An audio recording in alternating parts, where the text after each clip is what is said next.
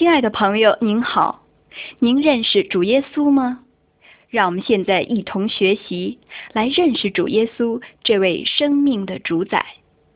主耶稣所行的神迹奇事，证明他确实是上帝的独生子，并能赐人永远的生命。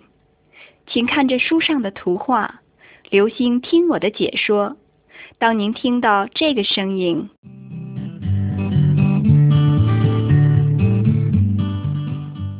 就请翻到下一页。图画一：耶稣诞生。许多年前，以色列出了救主耶稣，他诞生在马槽里，不同于一般的婴孩。耶稣基督是真神上帝的独生子，由圣灵感孕而成。他肉身的母亲是童贞女玛利亚。耶稣基督太初时就与上帝同在，他就是神，万物都是借着他造的。他赐予人属灵的生命，但人犯罪不跟从上帝，反跟随撒旦。因此，都要经历死亡，丧失了属灵的生命。耶稣来到世上，要指引人走上帝的道，以此能够重新成为上帝的儿女。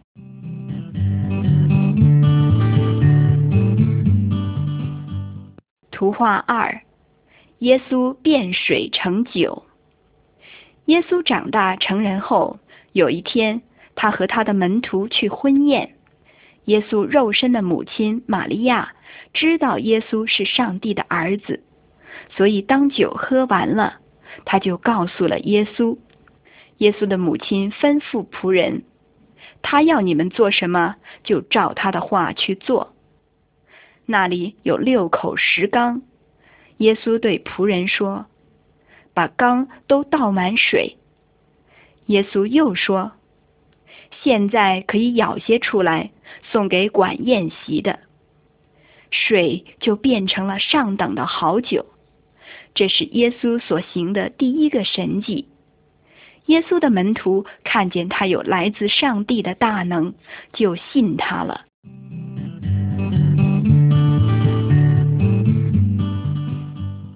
图画三：耶稣和尼哥底母谈话。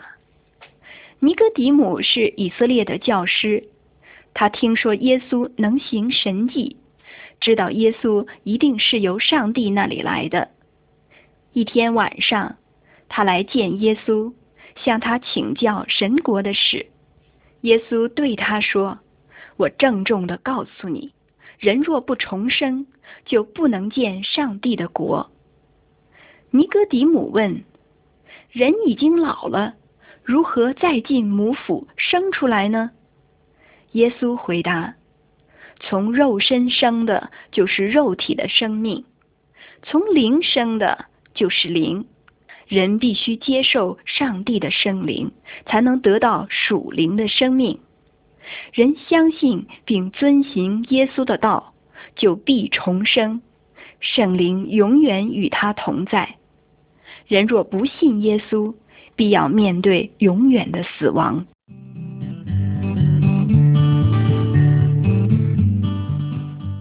图画四：一个官员跪在耶稣跟前。有一个大官从很远的地方来见耶稣，因为他的儿子病重要死了。他恳求耶稣说：“先生，求你趁我儿子还没有死，和我一起回去医治他。”耶稣对他说：“回去吧，你的儿子活了。”那人信耶稣的话，就回去了。还在路上，他的仆人就迎着他来说：“你的儿子好了。”仆人又告诉他：“儿子什么时候退的热？那时辰正是耶稣对他说：‘你儿子活了’的时候。”这官员听了。他和他全家都信了耶稣。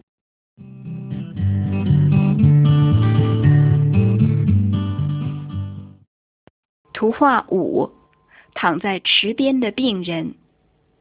耶路撒冷有一个水池，名叫毕士大，人们相信有天使按时下去搅动池水，水动之后，谁先下去就得医治。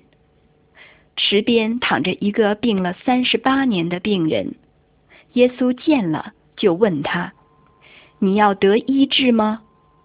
那病人回答：“先生，水动的时候没有人帮我，我正去的时候，就有别人比我先下去。”耶稣对他说：“起来，拿你的褥子走吧。”那人立刻痊愈，就拿着褥子走了。那天是安息日，所以犹太人恼怒耶稣医病。犹太人认为安息日什么工都不可做，只可全心敬拜上帝。耶稣表明他是上帝的儿子，在安息日有治病的权柄，但犹太人的领袖们不相信他。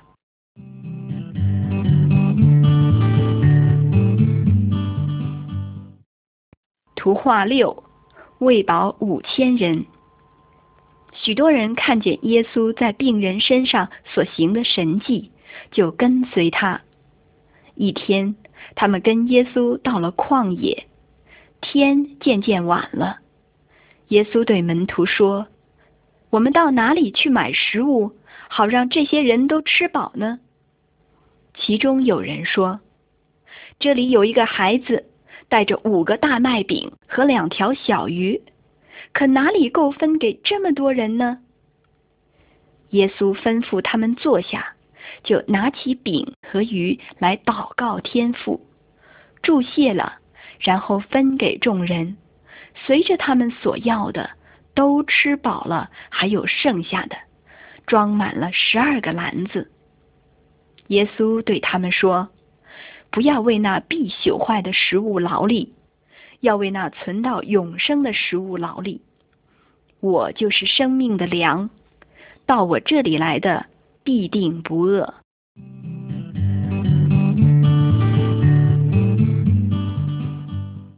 图画七：耶稣在水面行走。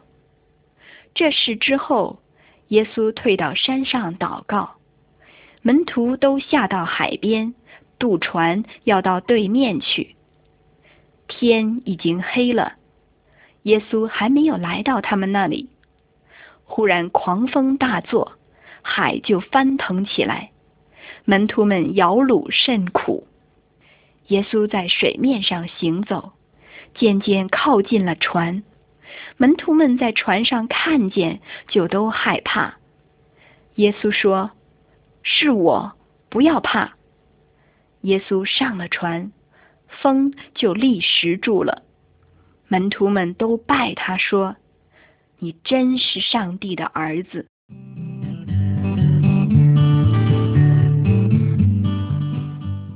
图画八：耶稣治好生来瞎眼的人。耶稣的门徒们遇见一个生下来就瞎眼的人。他们认为眼瞎是因为犯罪招致上帝的惩罚，但耶稣说，这人生来眼瞎，既不是这人犯罪，也不是他的父母犯罪，而是为了要在他身上显出上帝的作为。耶稣吐口水在地上和泥，把泥抹在盲人的眼睛上，对他说。你往希罗亚的池子去洗，他去一洗，回头就看见了。亲爱的朋友，这个人是肉体的眼睛失明，但我们每个人心灵的眼睛都瞎了，因此看不见上帝的道。但耶稣说，他就是世上的光，跟从他的绝不会在黑暗里走，必要得着生命的光。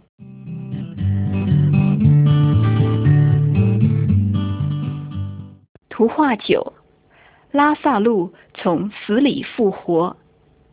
耶稣喜爱拉萨路和他的两个姐姐玛利亚和马大，但拉萨路生病的时候，耶稣并没有立刻到他家去。过了几天，耶稣对他的门徒说：“拉萨路死了。为了使你们相信我，他病死前我没去。现在我们去看他吧。耶稣到了他家，拉萨路已经埋在坟墓里四天了。他的姐姐因为耶稣没能来治好拉萨路，悲痛不已。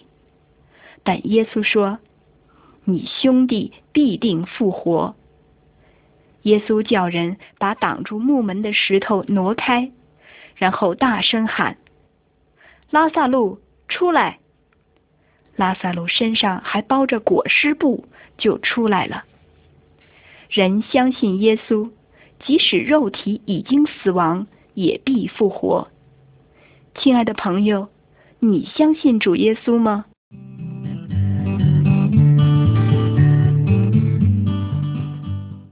图画十：耶稣被钉死在十字架上。耶稣所行的一切神迹，都证明他是上帝的儿子。但犹太人的领袖们嫉妒耶稣。并且想要杀害他。耶稣对门徒说：“他要为人类的罪受死，之后圣灵必来。这是他带人回到上帝的唯一道路。”犹大是耶稣的十二个门徒中出卖耶稣的，他把耶稣出卖给犹太人。犹太人的领袖和罗马的兵就来抓耶稣，把他绑了起来。彼得和其他的门徒都害怕的离开耶稣了。比拉多查不出耶稣有什么罪名，但犹太人都喊叫：“钉他十字架，钉他十字架！”就是这样，人杀害了耶稣基督，神的儿子。耶稣被钉十字架的时候，有两个强盗因犯罪也一同被钉十字架。但耶稣却完全清白无罪，是为了代替人类的罪而甘愿舍命的。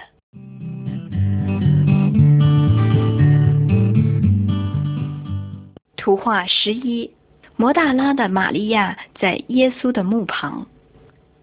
耶稣的尸体被安葬在一个墓穴里，有一块大石头堵在墓穴门口。他死后第三天。摩大拉的玛利亚来到墓地，看见挡墓门的石头被移开了，里面却不见耶稣的尸体。他就站在坟墓旁哭泣，一边哭一边低头往墓里看。他看见两个天使，身穿白衣，坐在原来安放耶稣身体的地方。天使对他说：“妇人。”你为什么哭泣？玛利亚说：“因为有人把我主挪了去，我不知道放在哪里。”说了这话，就转过身来，看见耶稣站在那里。开头还以为他是管园子的，就问他：“耶稣的尸体移去哪里了？”耶稣说：“玛利亚。”玛利亚这时才认出是复活了的耶稣，他对玛利亚说：“去我的弟兄那里，告诉他们我已经复活了。死亡丝毫不能压制永生上帝的儿子。”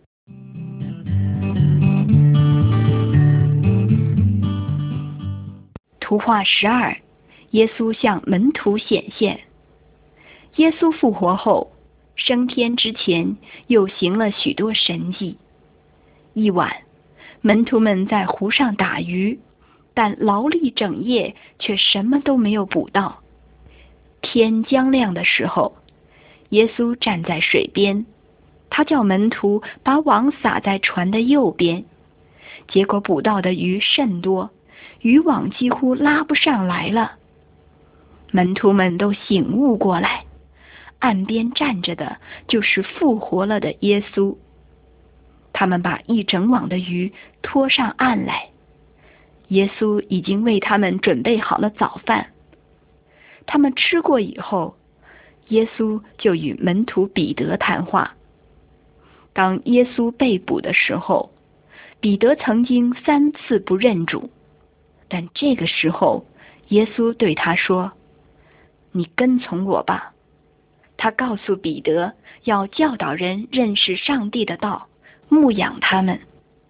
耶稣深愿人人因他所行的神迹，好相信他就是上帝的儿子，并因此而跟随他，得到永生。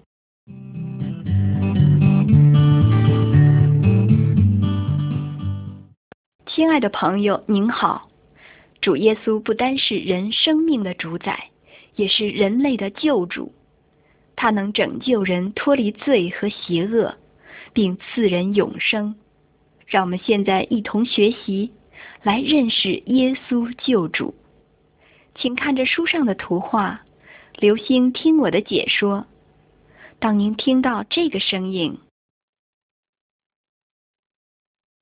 就请翻到下一页。图画十三，耶稣在路上教导两个门徒。犹太人本来希望耶稣能救他们脱离罗马政府的残酷统治，但是耶稣被钉死在十字架上，他们的希望就破灭了。耶稣复活后，有两个门徒正往家走，忽然耶稣亲自显现，两个门徒以为耶稣是外地人，所以向他讲述那几天发生在耶路撒冷的事。于是耶稣向他们讲解圣经，谈论摩西和众先知如何在几百年前就已经预言耶稣要来，并且要为人的罪代替人受苦，钉十字架而死，死后三天必定复活，在上帝的国里掌王权。门徒立刻领悟到，圣经上所指着耶稣说的都是真的。那人就是复活的主耶稣。昔日主耶稣向门徒讲解圣经，今日耶稣也要人学习圣经，明白真道。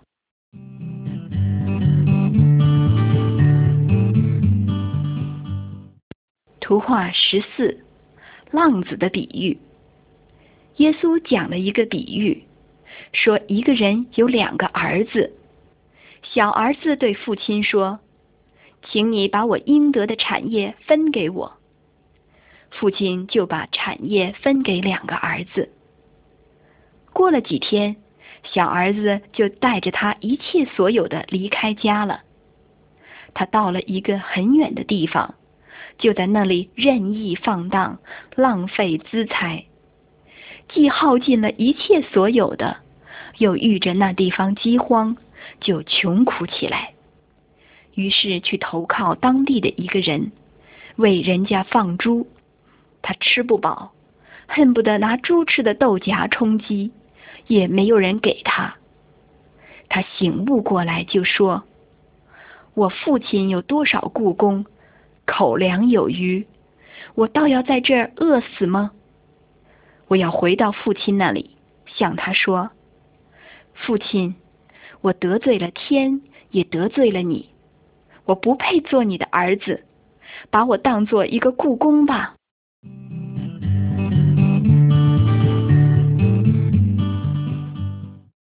图画十五，浪子回家。浪子就动身回父亲那里去，离家还远，父亲就望见他了。父亲奔向前去，抱着他。连连亲吻，父亲吩咐仆人拿上好的袍子给他换上，又准备好东西给他吃。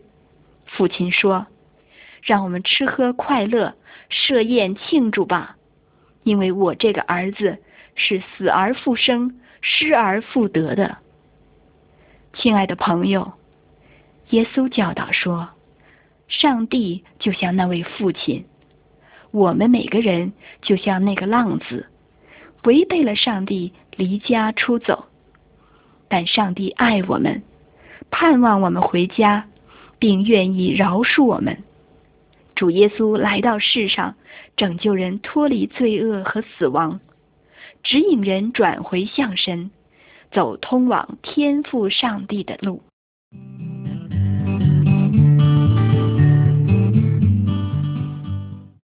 图画十六，无知的财主。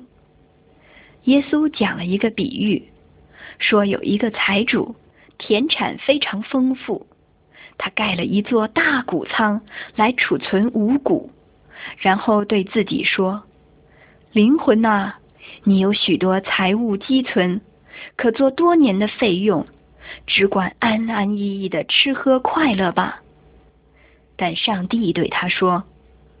无知的人呐，今夜必要你的灵魂，你所收藏的要归给谁呢？耶稣说：“凡为自己积财，在神面前却不富足的，也是这样。人不要一心只想着吃什么穿什么，要思想做讨上帝喜悦的事。”亲爱的朋友，当我们关心卑微贫贱的人。分担他们所遭遇的困苦，上帝就喜悦我们所做的。上帝知道人一切的需要，必不让人缺乏，但人要学习把上帝放在第一位，其余的一切都会赐给我们。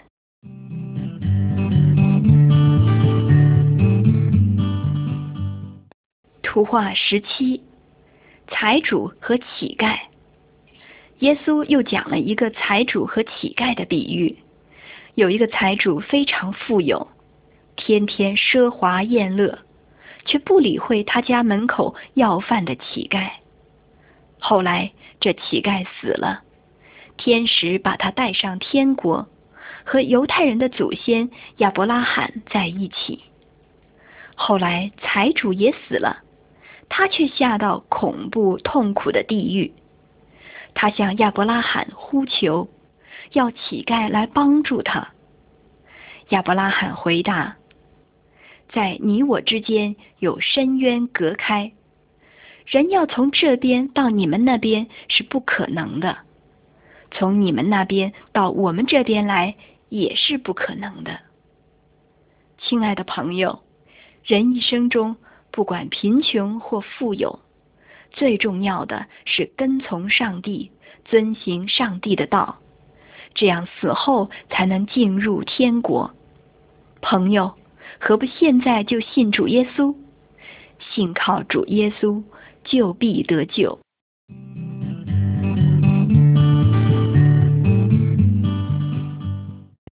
图画十八，祷告不懈。从前有一个人。半夜到朋友的家去，对他说：“朋友，请借给我三个饼，因为我有一个朋友旅行来到我家，我没有什么吃的好招待他。”这人的朋友和孩子们已经在床上睡觉了，不想起来开门，但这人不放弃，情辞迫切的求他，所以这朋友就起来。照他所需的给他，亲爱的朋友，上帝既为我们众人舍了自己儿子的性命，岂不也把万物和他一同白白的赐给我们吗？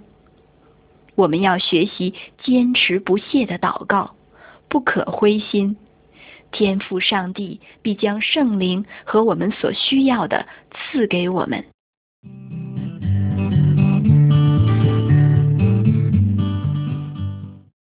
图画十九，两个人在圣殿里祷告。耶稣向那些仗着自己是艺人、藐视别人的设一个比喻，说：有两个人上圣殿里去祷告，一个人祷告说自己如何虔诚，如何没有犯罪，行为准则都比别人好；另一个人是罪人，知道自己不蒙上帝喜悦。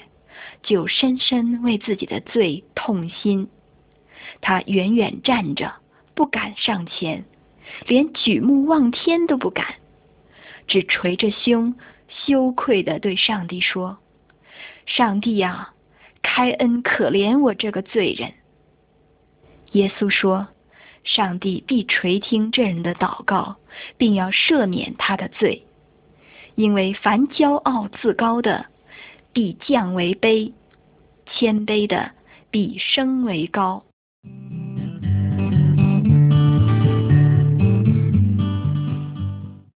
图画二十，撒种的人。耶稣讲了一个撒种的比喻，说有一个农夫出去撒种，他撒的时候，有些种子落在路旁，被飞鸟吃掉了；有些落在磐石上，苗一出就枯干了，因为得不到滋润；有些种子落在荆棘里，荆棘一同生长，把幼苗挤住了。还有些落在好土里，出苗长大，结实百倍。耶稣又对人们说：“有耳朵可听的，都听吧。”因为许多人听了这个比喻，却不明白其中的含义。朋友，您明白吗？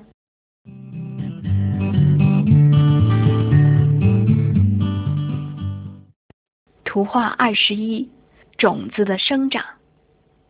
耶稣解释比喻说：“种子就是上帝的道，那落在路旁的，就是人听了上帝的道，随后魔鬼来，从他们心里把道夺去了，恐怕他们信了上帝而得救。落在实地上的，就是人听了道，欢喜领受，但在他们心里扎根不深。”遇到考验就站不住了。落在荆棘里的，使人听了上帝的道，以后被生活上的忧虑、财富和享乐挤住了，便结不出成熟的籽粒来。那落在好土里的，使人听了上帝的道，持守在良善和诚实的心里，并且恒心等待他结实。亲爱的朋友。您如何听上帝的道呢？是拒绝他而让他失去，还是全心相信并照上帝的话去做呢？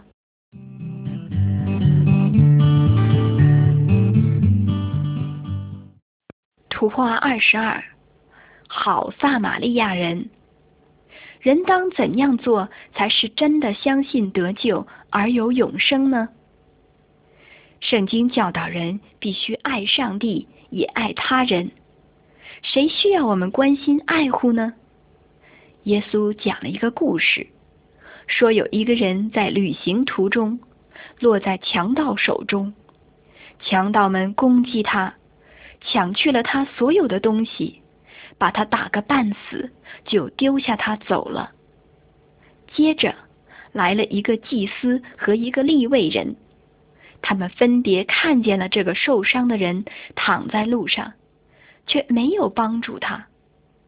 可是有一个撒玛利亚来的外乡人经过，一看见他就动了慈心。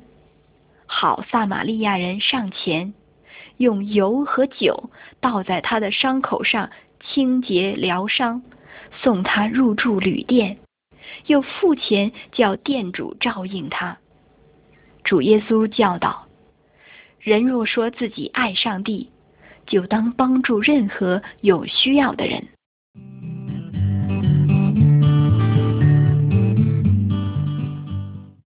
图画二十三：警醒的仆人。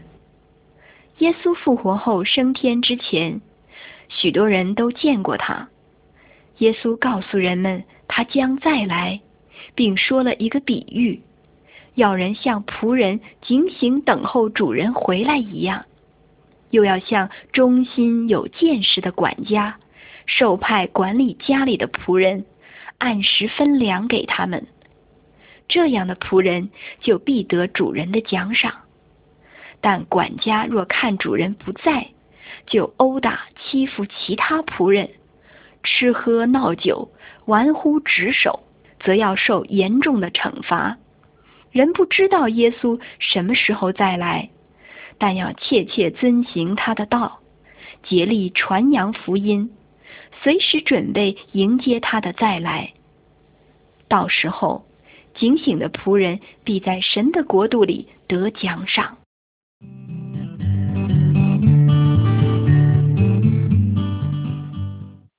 图画二十四，撒该悔改。